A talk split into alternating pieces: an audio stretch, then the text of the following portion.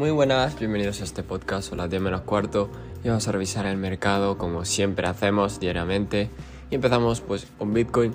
Bitcoin tiene patrón de rango y caída, se está sosteniendo en los 21.500, em, aún le queda desarrollo así que es posible que vuelva a caer quizás a los 20.000, eh, perdón 20.900, 21.000, ¿vale? Porque es la próxima zona importante.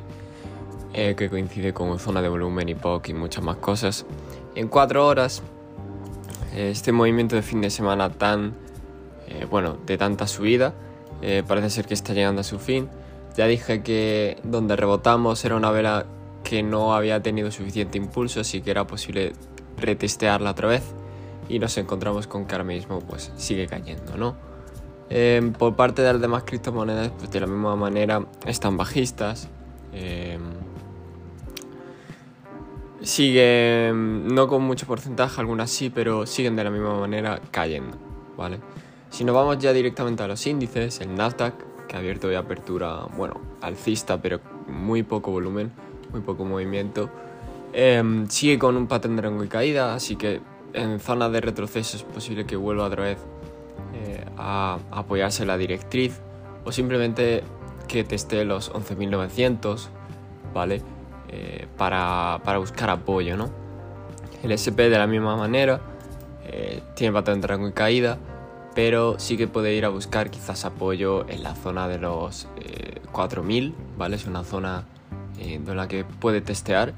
Y veremos a ver, porque el VIX, la apertura del VIX de hoy ha sido un más 5% alcista, un aumento de volatilidad. Así que mucho cuidado con eso, porque puede ser bastante malo para, la bolsa, los mercados en general. Em, el dólar, por último, bueno, el dólar y el oro. El dólar, por su parte, sigue alcista, eh, sigue subiendo hoy apertura alcista, así que es normal que veamos alguna caída en las bolsas, tanto en las bolsas como en las criptos, así que hay que prepararse para ello. Y por último, el oro, bueno, mientras se fortalece el dólar, evidentemente el oro eh, seguirá cayendo, ¿no? El oro tiene zonas interesantes justo donde está, a ver si aguanta. Y si no, estaremos hablando ya de zonas de los 1800, ¿vale?